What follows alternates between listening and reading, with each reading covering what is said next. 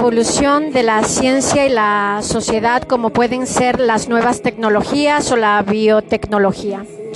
Biótica, protección de datos. Así pues, la razón de elaborar un nuevo texto sobre derechos fundamentales se apoya no en la necesidad de añadir nuevos derechos, sino en hacer más visible los ya reconocidos y recopilar los derivados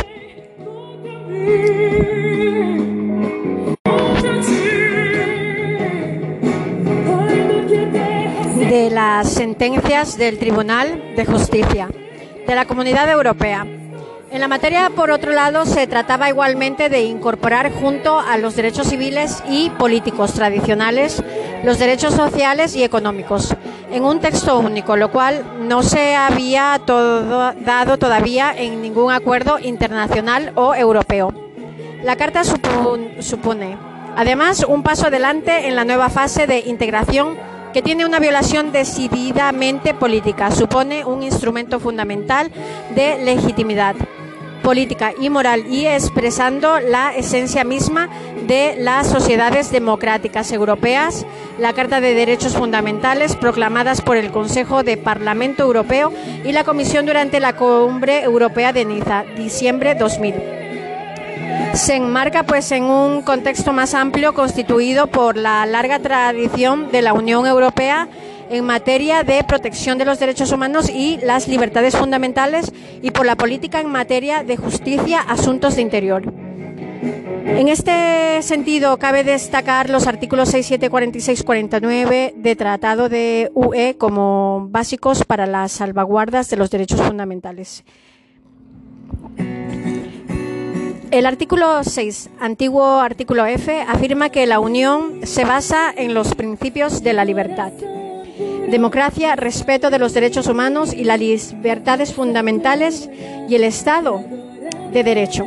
Principios que son comunes a los Estados miembros y remite explicadamente al Convenio Europeo para la Protección de los Derechos Humanos y de las Libertades Fundamentales del Consejo de Europa, 1950, y a las tradiciones constitucionales comunes a los Estados miembros como principios generales de derecho comunitario.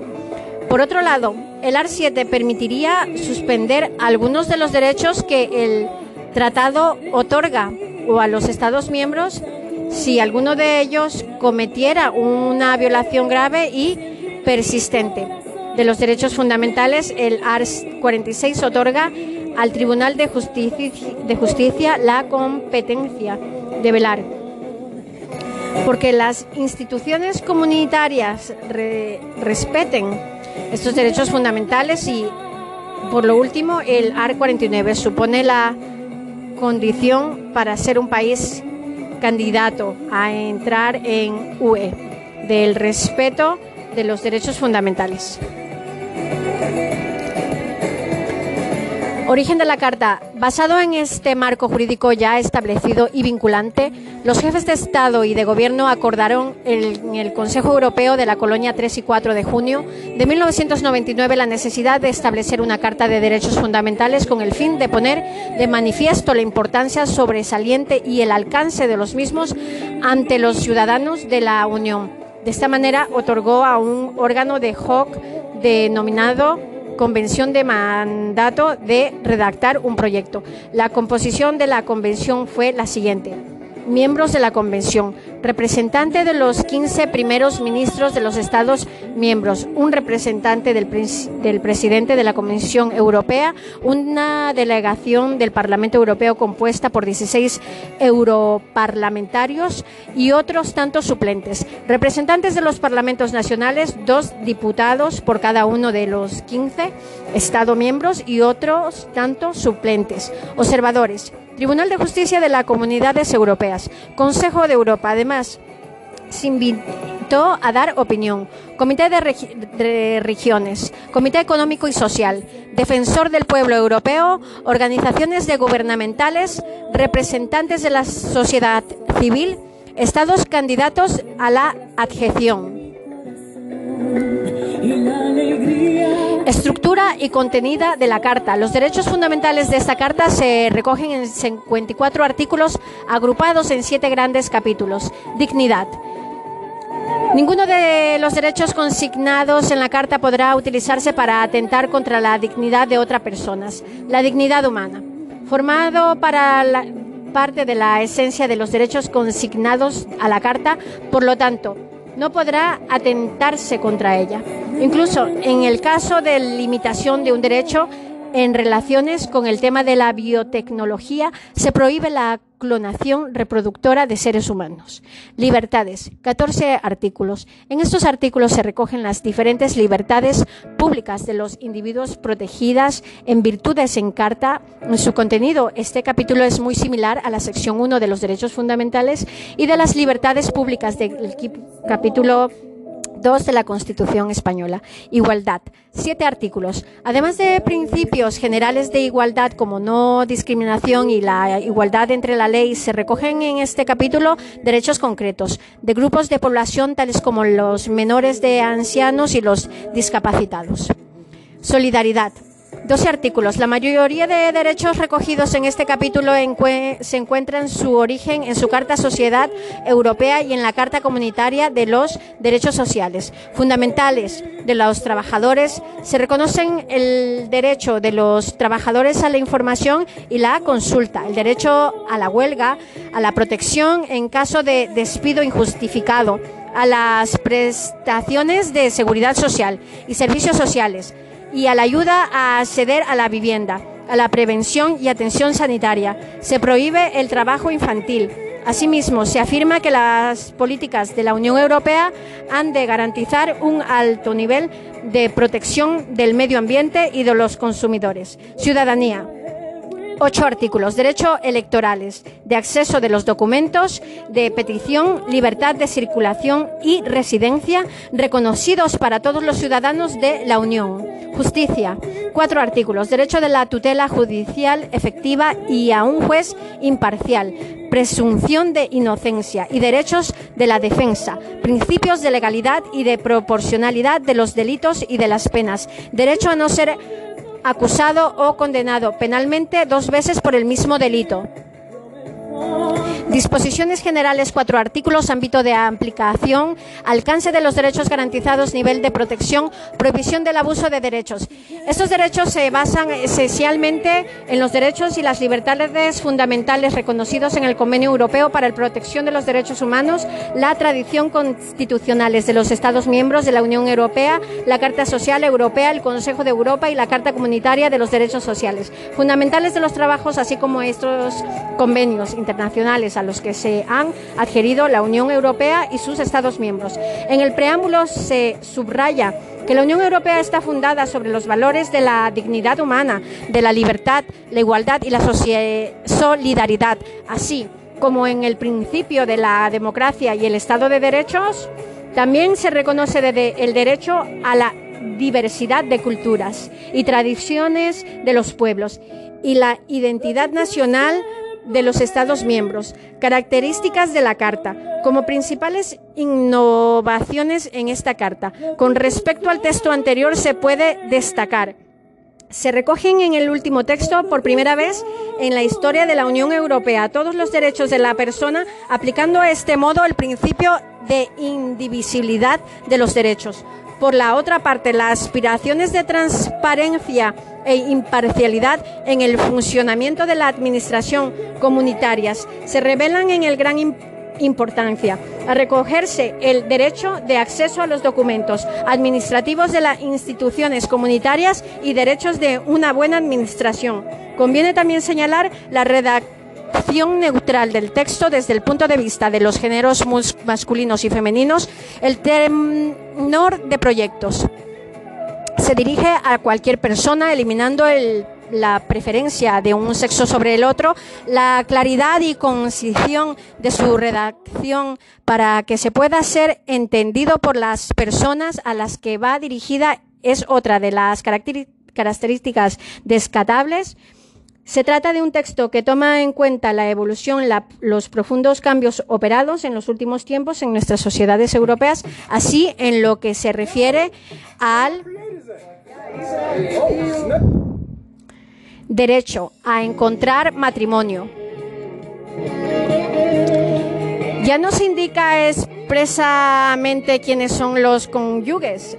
Ello facilita que la Unión pueda conocer los matrimonios homosexuales en los Estados miembros cuya legislación nacional así la reconozca. La Convención presentó el proyecto final de la Carta 2 de octubre del 2000, lo que permitió al Consejo Europeo debatir el texto de la cumbre informal de Biarritz los días 13 y 14 de octubre del 2000, donde emitió su dictamen favorable. El 7 de diciembre, el 7 de diciembre del 2000, durante el Consejo Europeo de Niza, las tres instituciones, Comisión, Consejo, Parlamento Europeo, eh, proclamaron la Carta de los Derechos Fundamentales, pero no se introdujo ninguna referencia en el tratado de su valor vinculante. En cuanto al furor de la Carta y su validez jurídica, la convención encargada de redactar realizó sus trabajos como si el resultado debería incorporarse a los trabajos. Esta fórmula permite dejar abiertas las dos posibilidades, que fuesen un texto jurídicamente vinculante e insertado en los tratados o que se tratase de una declaración política solemne. Finalmente se opta por dejar abierta la cuestión y discutirla durante el proceso de, debate sobre el futuro de Europa. Una versión revisada de la carta fue proclamada el 12 de diciembre del 2007 en Estemburgos. Antes de la firma del trabajo de Lisboa, una vez retificado este, la carta legalmente vinculante para todos los países con excepción para Polonia y el Reino Unido. La Carta de los Derechos Fundamentales constituye el primer catálogo organizado de los derechos fundamentales se ha sido adoptado formalmente por la Unión Europea. La Carta no forma parte del Tratado de Lisboa.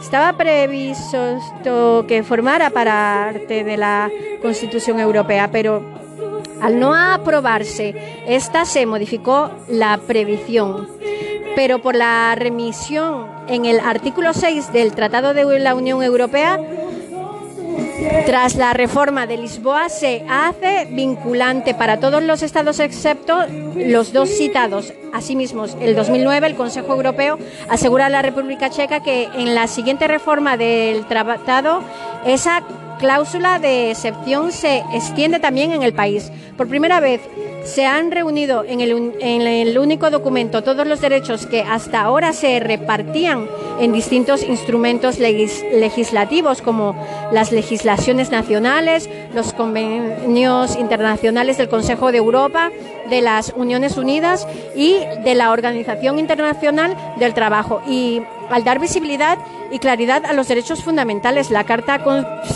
contribuye a desarrollar el concepto de denuncia de la Unión, así como a crear un espacio de mm, libertad, seguridad y justicia. La Carta refuerza la seguridad jurídica por lo que se refiere a la protección de los derechos fundamentales. La Carta de Derechos Fundamentales incluye un preámbulo introductorio y 54 artículos distribuidos en siete capítulos. Capítulo 1. Dignidad. Dignidad humana, derecho a la vida, a la integridad de la persona, prohibición de la tortura, de las penas a los tratos inhumanos y degradantes, prohibición de la esclavitud y el trabajo forzoso. Capítulo 2. Libertad. Derechos a la libertad y a la seguridad. Respeto de la vida privada y familiar. Protección de los datos de carácter personal. Derecho a contraer matrimonio y derecho a fundar una familia. Libertad de pensamiento, de conciencia y de religión, libertad de expresión en información, libertad de reunión y asociación, libertad de las artes, de la ciencia, derechos a la educación, libertad profesional y derechos a trabajar, libertad de empresa, derecho a la propiedad, derecho al asilo, protección en caso de devolución, expulsión y extradición. Capítulo 3. Igualdad. Igualdad ante la ley, no discriminación, diversidad cultural, religiosa, y lingüística, igualdad entre hombres y mujeres, derecho del menor, derecho de las personas mayores, integración de las personas discapacitadas. Capítulo 5. Solidaridad. Derecho a la información y a la consulta de los trabajadores en la empresa de derecho de negocio, de la acción colectiva, derecho de acceso a los servicios de, de colocación, protección en caso de despido injustificado, condiciones de trabajo justas y equitativas, prohibición del trabajo infantil y protección de los jóvenes en el trabajo, vida familiar y vida profesional, seguridad social y ayuda social, protección de la salud, acceso a los servicios de interés económico general, protección del medio ambiente, protección de los consumidores. Capítulo 4. Y ahora el capítulo 5. Ciudadanía. Derecho a ser elector y elegible en las elecciones al Parlamento Europeo y derecho a ser elector y elegible a las elecciones municipales, derecho a una buena administración, derecho de acceso a los documentos, defensor del pueblo europeo, derecho de petición, libertad de circulación y de residencia, protección diplomática. Y capítulo 6, justicia. Derecho a la tutela judicial efectiva y a un juez imparcial, presunción de inocencia y derecho de la defensa, principios de legalidad y de proporcionalidad de los delitos, de las penas, derecho a no ser acusado o condenado penalmente dos veces por el mismo delito, capítulo 7, disposiciones generales. La carta es aplicable a las instituciones europeas en cumplimiento del principio de subsidiariedad y en ningún caso puede exceder las competencias y las tareas de los tratados. La confieren. La Carta también sea aplicable a los países de UE cuando aplican la legislación comunitaria. Si alguno de los derechos se corresponde con derechos garantizados por el Convenio Europeo de Derechos Humanos, el significado y el ámbito de aplicación de dichos derechos será el mismo que el definido por el convenio, aunque la legislación comunitaria puede contemplar una protección más amplia. Cualquiera de los derechos derivados de las tradiciones constitucionales comunes de los países de la UE deberá interpretarse de conformidad con dichas tradiciones, tal como se ha señalado interiormente el protocolo número 30. Los tratados sobre la aplicación de la Carta a Polonia y al Reino Unido limitan la interpretación de la Carta a la de la Tribunal de Justicia y los tribunales nacionales de ambos países, en particular en lo que respecta a los derechos relacionados con la solidaridad. Capítulo 6. La importancia de la OSCE, Organización para Seguridad y Cooperación de Europa. La Organización para la Seguridad de Cooperación de Europa, OSCE, es la institución de seguridad regional más grande del mundo, con la sede central de Viena, Austria. La OSCE se conocía anteriormente como la Conferencia de Seguridad y Cooperación en Europa, CSCE. Fue retitulada como OSCE en el 1994. La OSCE fue creada en la acta final de Helsinki en 1975. La OSCE se ocupa de avisar sobre el conflicto, la prevención, el manejo de crisis y la rehabilitación post-conflicto. Los labores de la OSCE incluyen el control de armas, la diplomacia preventiva, medidas de confianza y construcción de seguridad, promoción de los derechos humanos, pro democratización, control de elección, garantizar la seguridad económica y medioambiental.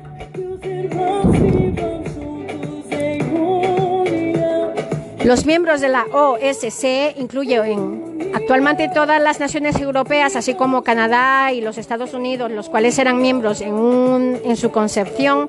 Miembros como Asia Central, todos los miembros tenían el mismo estatus y las decisiones se toman en consenso. Los 55 Estados miembros son Albania, Andorra, Armenia, Austria, Azerbaiyán, Bielorrusia, Bélgica, Bosnia, Herzegovina, Bulgaria, Canadá, Croacia, Chipre, República Checa, Dinamarca, Estonia, Finlandia, Francia, Georgia, Alemania, Grecia, el Balticano, Hungría, Islandia, Irlanda, Italia, Kazajstán,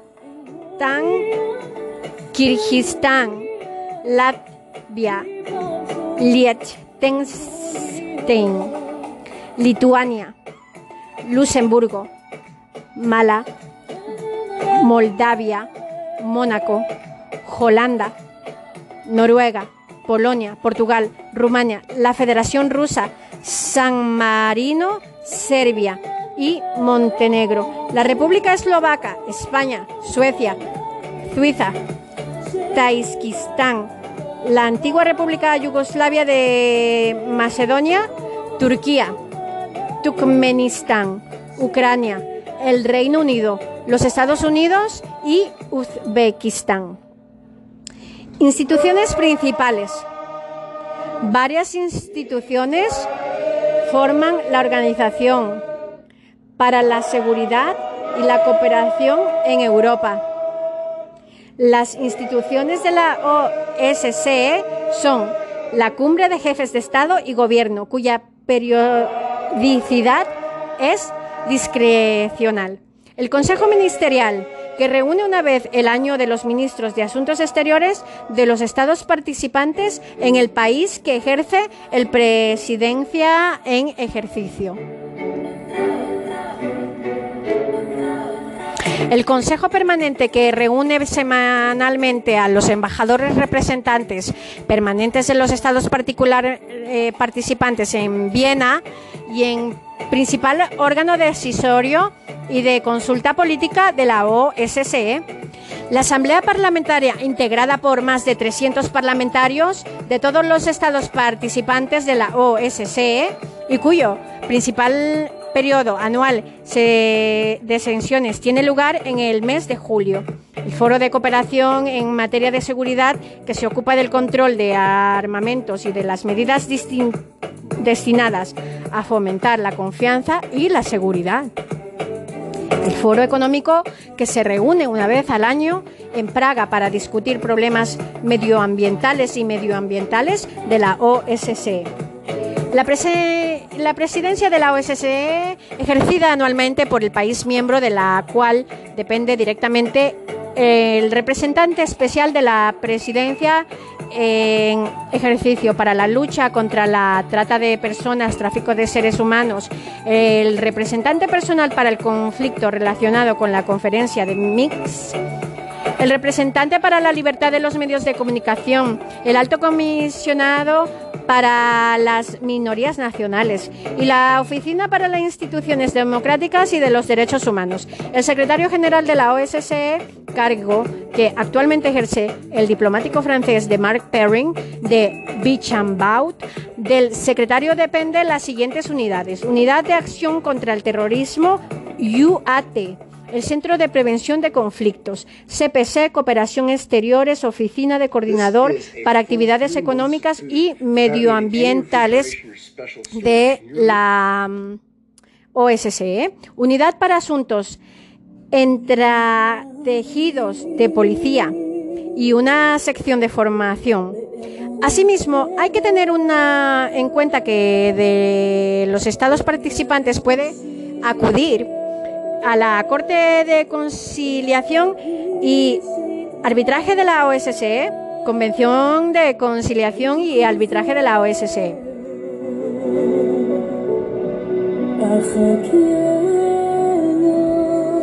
Tratados y cuerpos principales de los derechos humanos.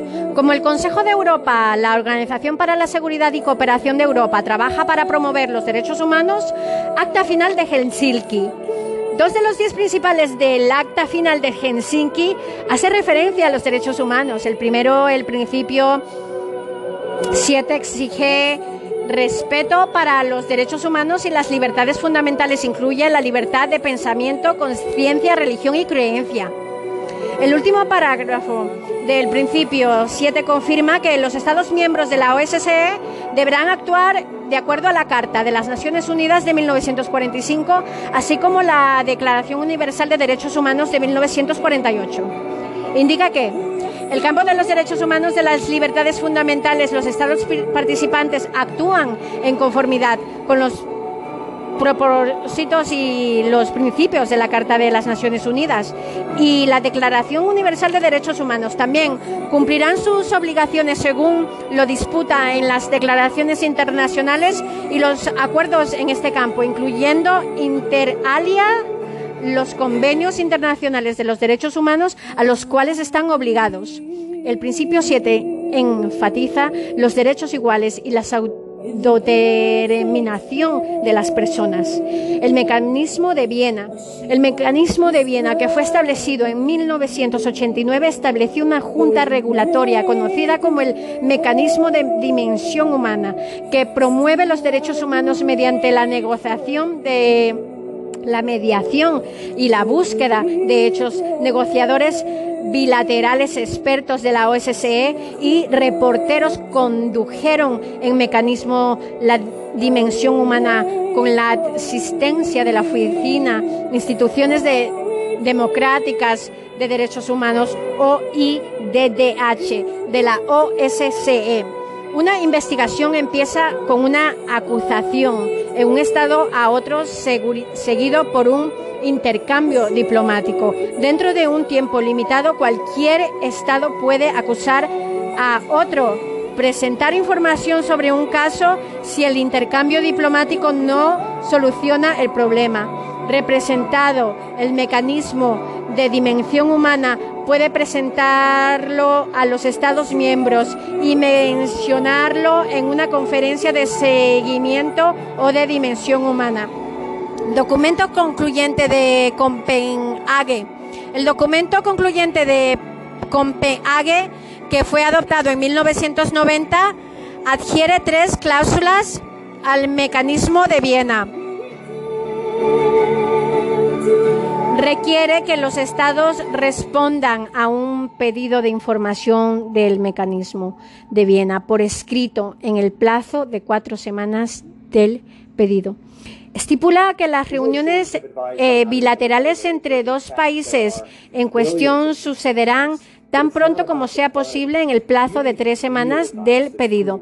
Declara que las reuniones bilaterales solo se refieran al tópico convenio anteriormente. El mecanismo de Moscú. El mecanismo de Moscú fue establecido en 1991, junto con el mecanismo de Viena, y es un instrumento de protección de la dimensión humana, mientras que el mecanismo de Viena permite investigaciones de los documentos de derechos humanos de los estados. El mecanismo de Moscú permite que expertos independientes resuelvan conflictos de dimensiones humanas de los Estados miembros bajo el mecanismo de Moscú.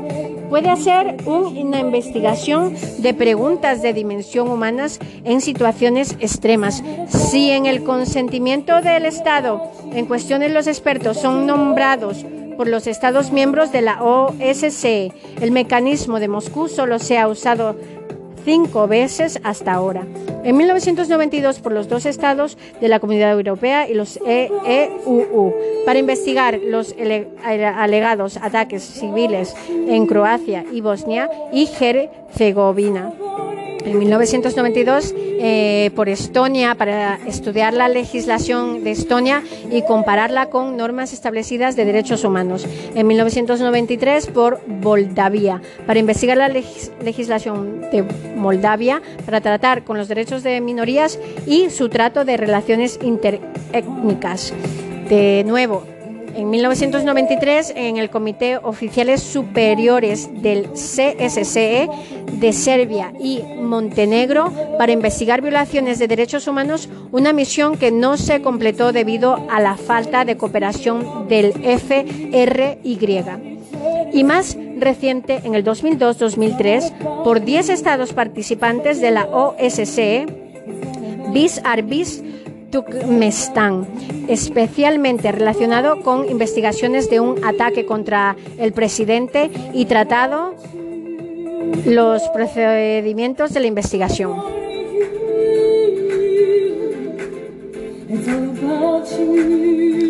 Oficina para Instituciones Democráticas de Derechos Humanos. La Oficina para Instituciones Democráticas de Derechos Humanos, la OIDDH, es el cuerpo principal para promover los derechos humanos contra la de la OSCE. Está centralizado en, en Varsovia, Polonia y fue creado en 1990 como Oficina de Elecciones Libres. Cambio su nombre al existente en 1992 la libertad de religión o creencia, el antiterrorismo y los derechos nombrados en el mecanismo de Moscú son algunas de las áreas de prioridad de la OIDDH y la OIDDH también promueve la regla de la ley, la prevención de la tortura, la libertad de movimiento, la libertad de las ONGs, la igualdad entre géneros, el control de tráfico de gente y de drogas, la distribución de la democracia en el sur de este y de Europa. El punto de contacto para el asunto de Roma y Sinti, PCARS, eh, bajo la jurisdicción de la OIDDH, fue establecido en 1994 en Varsovia. El punto de contacto ayuda a que la población europea de Roma y Sinti gitano las cuales se aproximan a 15 millones, se integren a las sociedades en las cuales viven al mismo tiempo que mantienen su identidad. Los desafíos principales del PCA RS son incrementar la participación política, disminuir la discriminación y la violencia racial, promover la educación, mejorar las condiciones de vida. El PCARS también proporciona consejos políticos a los gobiernos.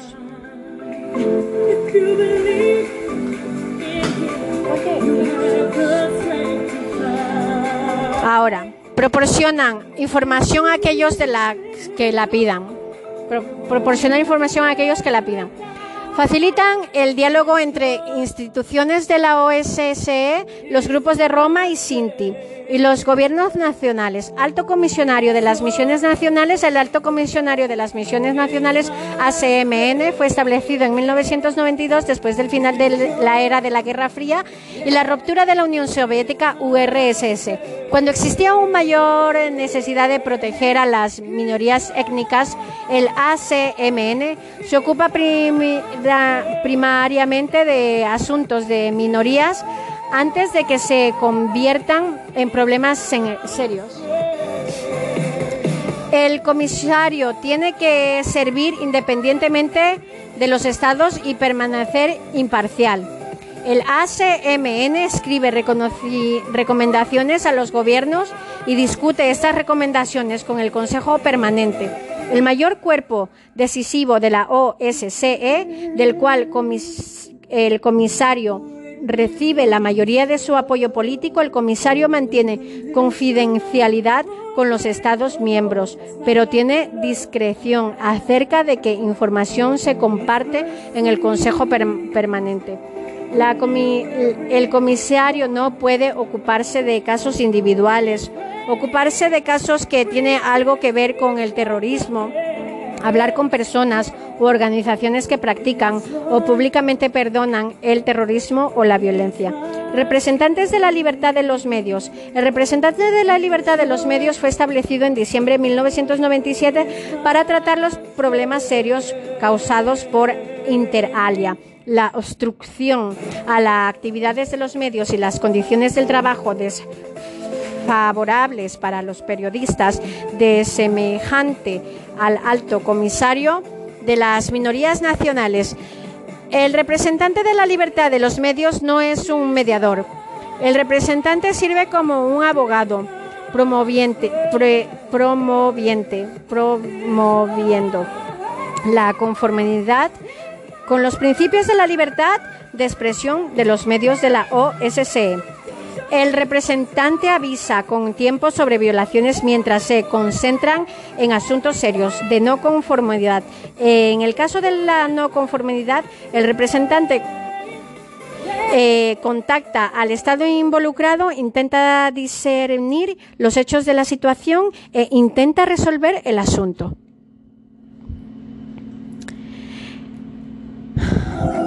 El representante. Responde tan pronto como puede a las violaciones más graves de la libertad de los medios, incluyendo condiciones de trabajo peligrosas o la inhabilidad de divulgar libremente el representante reporta sus acciones al Consejo permanentemente y recomienda acciones adicionales cuando es necesario. El representante como alto comisionario de las minorías nacionales no puede hablar con ninguna persona u organización que practique o públicamente apoye el terrorismo o la violencia. El representante está basado en Viena sistema interamericano de protección de los derechos humanos el sistema interamericano para la protección de los derechos humanos.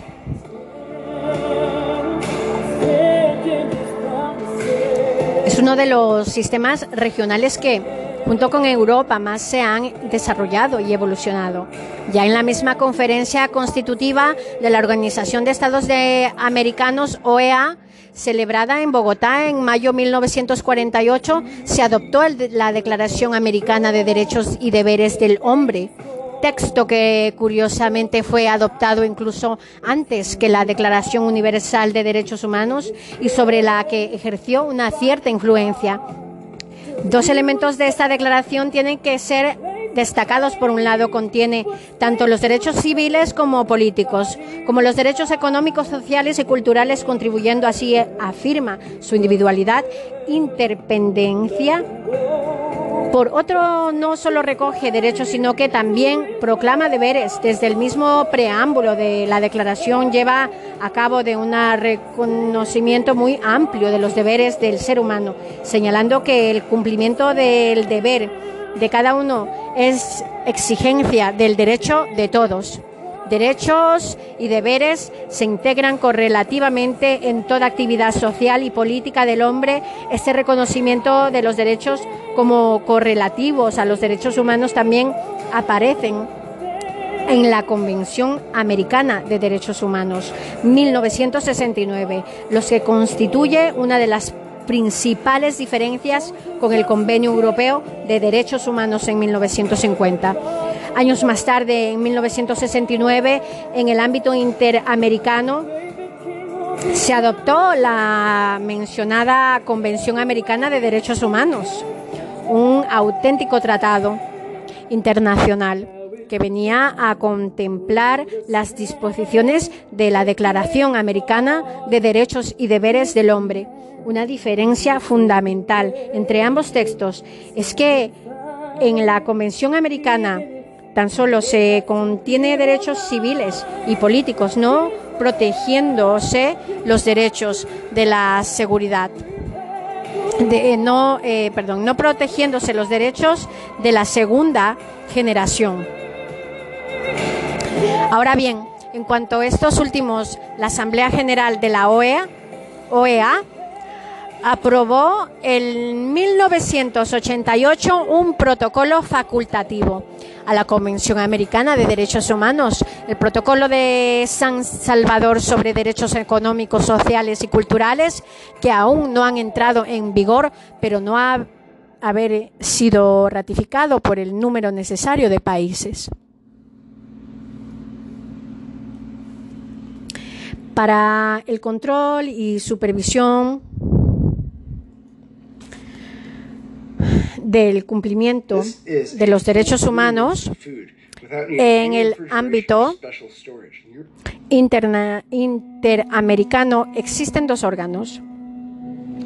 El primero es la Comisión Interamericana de Derechos, de Derechos Humanos, con sede en Washington compuesta por siete miembros que ejercen sus funciones a título particular, sin recibir instrucciones de sus respectivos gobiernos, siguiendo a Guergetal et al 1982-91 y SS.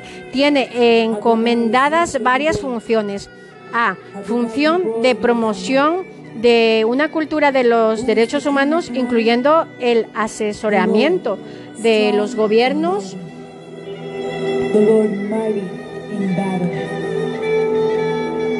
sobre la materia, la realización de seminarios y conferencias y la publicación de libros y materiales divulgativos.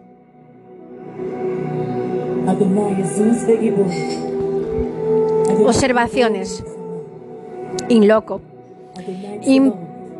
importantísima función que le permite visitar países para evaluar la situación general de derechos humanos.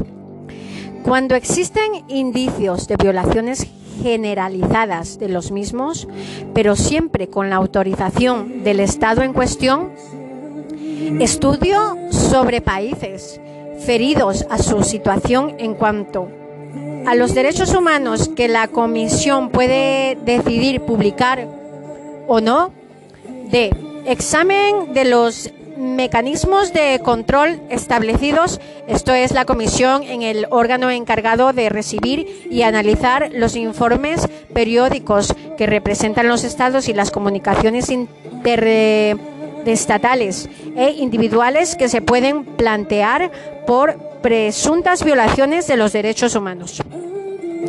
El otro órgano de supervisión y control es la Corte Interamericana de Derechos Humanos, con la sede de San Juan, Costa Rica. Es el auténtico órgano de carácter jurisdiccional que supervisa en segunda instancia, tras el examen de la Comisión, la aplicación de la Convención Internacional de Derechos Humanos por parte de los Estados, compuesta por siete jueces independientes, ejerce dos funciones fundamentales, una función consultiva relativa a la interpretación de la Convención Interamericana u otros tratados de derechos humanos aplicados en el ámbito interamericano. Una función contenciosa resolviendo los casos que se le plantea mediante comunicaciones interestatales o individuales, lo realmente importante es que, tal y como señala el artículo 67 de la Convenciones, sus sentencias son definitivas, inapelables y de obligación cumplimiento para los Estados partes. En el sistema interamericano existen tres mecanismos de supervisión de las obligaciones de los estados en materia de derechos humanos. Los informes que cada estado debe proporcionar a la Comisión con la información que ésta le solicite sobre la manera en que su derecho interno asegura la aplicación de la Convención. Tras sus análisis, la Comisión puede emitir recomendaciones al Estado, B. Comunicaciones interestatales consistentes en un mecanismo facultativo tiene que ser aceptado expresamente por los estados y sujeto al principio de reciprocidad solo podrá eh, denunciar a un Estado otro Estado que haya aceptado previamente la eventualidad de ser denunciado.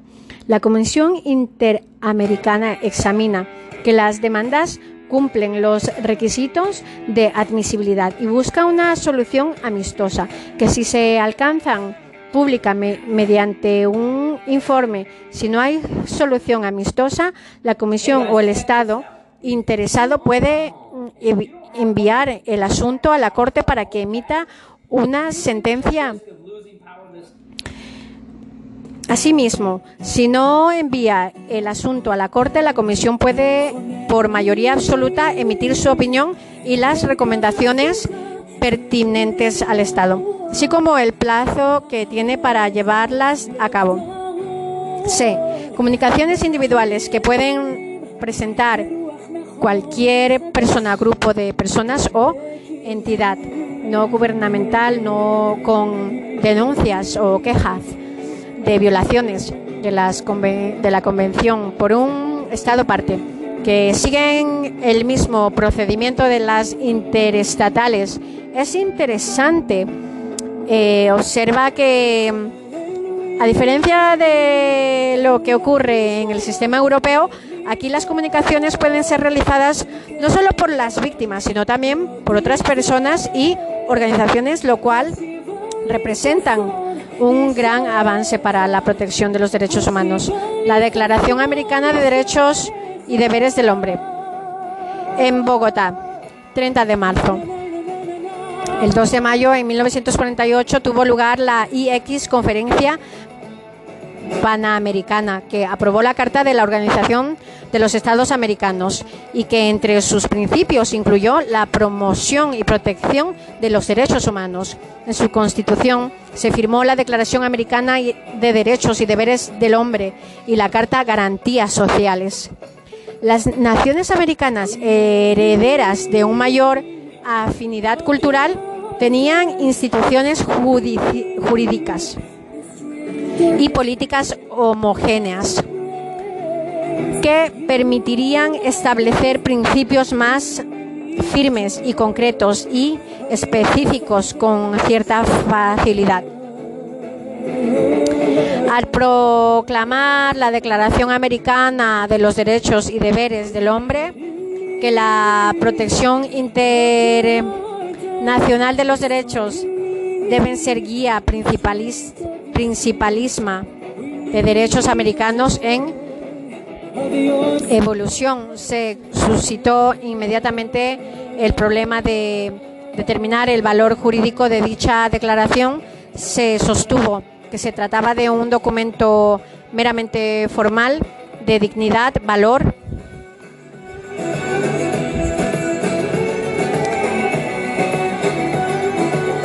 legal. Mientras sus principios no fueran incorporados a uno o varios pactos, se caerán algunos órganos o instituciones que los garantizarán. Tan solo el artículo 18 señala que toda persona puede acudir a los tribunales para hacer valer sus derechos, pero lo cierto es que, si bien reconoce que deben ser garantizados los derechos, no dice cómo, ni crea órganos específicos para su defensa. La Comisión Interamericana de Derechos Humanos, la Comisión Interamericana de Derechos Humanos fue la institución de la Carta de la OEA. Creó en principio para la protección y promoción de los derechos humanos. Tiene su sede en Washington, DCEEUU, y es apoyada por una secretaria ejecutiva. Conforman la comisión siete expertos independientes elegidos por la Asamblea General de la OEA para periodos de cuatro años. Durante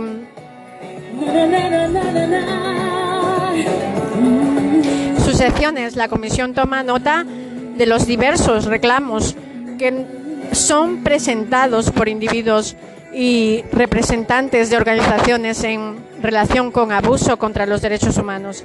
Las responsabilidades principales de la Comisión de Derechos Humanos es recibir, supervisar peticiones que se han sido hechas contra un Estado miembro de la OEA reclamando sobre un abuso contra los derechos humanos. Los derechos humanos universalmente protegidos por la Comisión y por lo tanto elegibles para que su protección sea solicitada. Son aquellos que se encuentran en la Declaración Americana de los Derechos y Deberes del Hombre. Los estados que han ratificado la Convención Americana sobre Derechos Humanos están obligados por los derechos humanos garantizados en ella, lo cual es observado por la Comisión los procedimientos de la Comisión están enumerados en sus estatutos y reglamentos. En la mayor parte de las situaciones, el proceso es el mismo para las peticiones representadas contra los países que han firmado la Convención y aquellos que no lo han hecho, la condición de admisibilidad. Las etapas procesales, la investigación, y toma de decisiones son todas similares, si no iguales en las dos instancias. Una diferencia reside en el resultado de la petición. con los países que han ratificado la Convención Americana. A la, a la Comisión se le pide encontrar un acuerdo amistoso. Esto no está especificado para los estados que no han ratificado la Convención cualquier individuo, grupo de persona u ONG que esté reconocida legalmente al menos en un Estado miembro de la OEA puede elevar una petición. La petición puede ser representada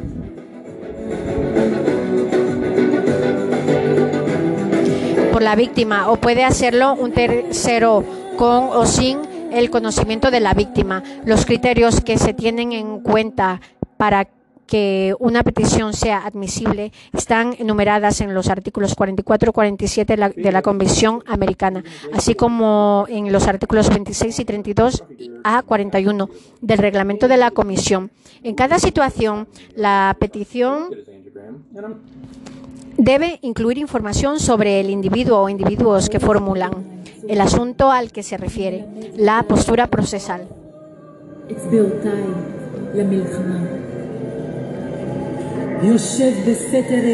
de la denuncia. Hay dos tipos de peticiones que pueden ser presentadas, generales o colectivas. Una petición general es elevada cuando ha ocurrido una forma generalizada de violación a los derechos humanos, es decir, que no está limitada solo a un grupo de personas o a un accidente aislado. Una petición colectiva es elevada cuando hay víctimas numerosas de un incidente específico o de una práctica violatoria de los derechos humanos. Con ambos tipos de petición se debe reconocer a las víctimas específicas. Todas las peticiones deben incluir el nombre, la nacionalidad, profesión, ocupación, dirección postal y firma y de la persona que presenta la petición. Una ONG debe incluir su dirección legal y la firma del representante legal.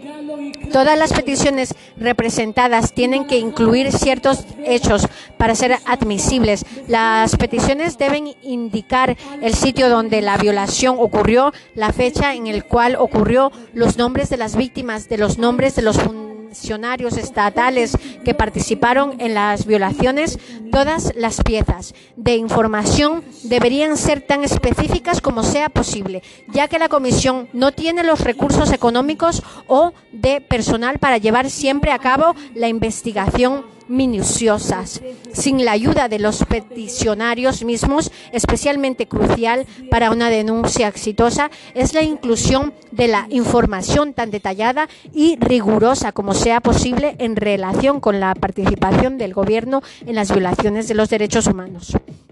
Puesto que las comisiones solo están autorizadas para investigar reclamos hechos en contra del gobierno de un Estado miembro de la OEA, un gobierno puede estar involucrado directa o indirectamente al fallar en prohibir, prevenir o detener abusos contra los derechos humanos por parte de particulares. Al proveer esta información se puede presentar entrevistas pertinentes y pueden ser mantenidas en forma confidencial si es necesario.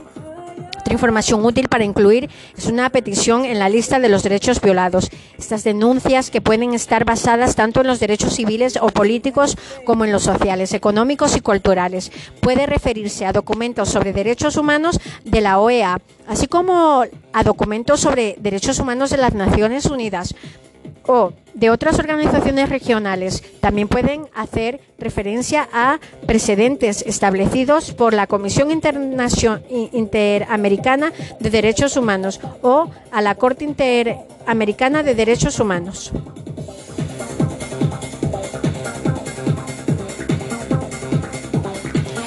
Todo, tanto la declaración americana como la Convención americana estipulan las situaciones en las cuales la suspensión de ciertos derechos podrían estar justificada. Incluso si los derechos violados que se mencionan de una denuncia pueden ser declarados como derogables, en circunstancias particulares. La petición puede ser aún válida si el gobierno ha fallado en probar la necesidad de suspender los derechos o si la suspensión de los derechos fue innecesariamente amplia o fue innecesariamente discriminatoria o si la suspensión violó otros acuerdos internacionales del Estado. De forma de todas de todas formas, aún con las cláusulas de la declaración y la convención otros derechos se consideran como no derogables. Por lo tanto, ninguna situación constituye justificación para su suspensión. Si estos derechos son violados, siempre puede ser objeto de demanda. La elegibilidad de una petición depende de algunos criterios adicionales. La Comisión solo aceptará peticiones en aquellos casos en los que todas las acciones legales en el ámbito interno ya han sido emprendidas sin resultados, la petición debe demostrar que este es el caso. Si el peticionario no puede probarlo, se le puede pedir al gobierno del Estado demandado que lo haga si el Estado puede hacer ver que aún está disponibles para el demandante algunas oportunidades legales en el ámbito nacional, entonces el demandante debe demostrar que alguna de las siguientes cuatro condiciones es pertinente. El acceso a esos recursos legales le ha sido negado o impedido han existido un retraso innecesario en el juicio, se negó una adecuada asesoría legal o la legislación nacional no proporciona el debido proceso para proteger los derechos violados. Pues, de que han sido llevados a cabo todas las acciones legales en el ámbito nacional, la petición debe ser presentada dentro de los siete meses siguientes en el último fallo. Se conceden extensiones de este plazo cuando el Estado interfirió con el proceso caso en el cual la petición debe ser presentada en un plazo razonable. Si la demanda está siendo representada por una tercera parte, debe ser hecha asimismo dentro de un periodo razonable de tiempo.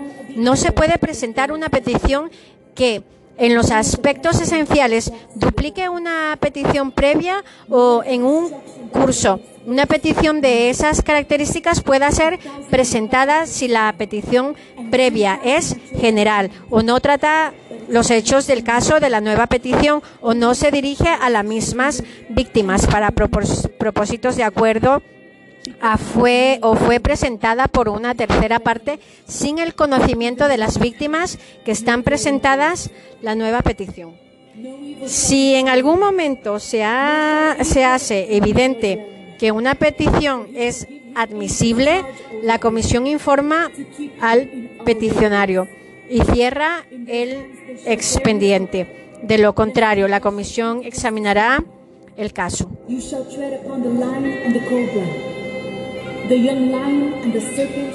Abre un expediente, asigna un número al caso y presenta toda la información pertinente al ministro de Asuntos Exteriores del Gobierno en cuestión. Solicita al ministro que suministre información sobre los hechos y sobre los recursos legales utilizados en el ámbito nacional, mientras avisa al demandante que la petición está siendo examinada. Normalmente la comisión permitirá al gobierno 90 días para responder, pero puede conceder una extensión de hasta 180 días. Si el gobierno la solicita y demuestra que es necesario, algunas veces las comisiones pueden solicitar que la información sea compartida antes de las 90 días en casos especiales. La falta de respuestas por parte del gobierno pueden indicar su culpabilidad. Las respuestas del gobierno, si hay una en reenviada a una demandante quien tenía entonces 30 días para hacer comentarios sobre las respuestas, así como para enviar materia adicional, si así de, lo desea. El demandante puede pedir evidencia sobre ciertas afirmaciones del gobierno. Puede solicitar una audiencia para la presentación de testigos. La comisión decidirá entonces si realiza o no la audiencia, pues está autorizada para no obligada a hacerlo. El demandante puede también solicitar la comisión que lleve a cabo una investigación si situ en el país en cuestión. La comisión solo investigará las acusaciones sobre violaciones generalizadas a los derechos humanos dentro de un país y considera entonces los casos individuales como demostrativos de un problema más amplio. Este método es raramente emprendido para un caso individual, pues eh, de un caso individual. Eh, después de tomar su decisión acerca de la petición, la Comisión da a conocer a un juicio sobre qué debe hacerse, dando recomendaciones al Estado correspondiente. Cuando este Estado es parte de la Comisión Americana, la Comisión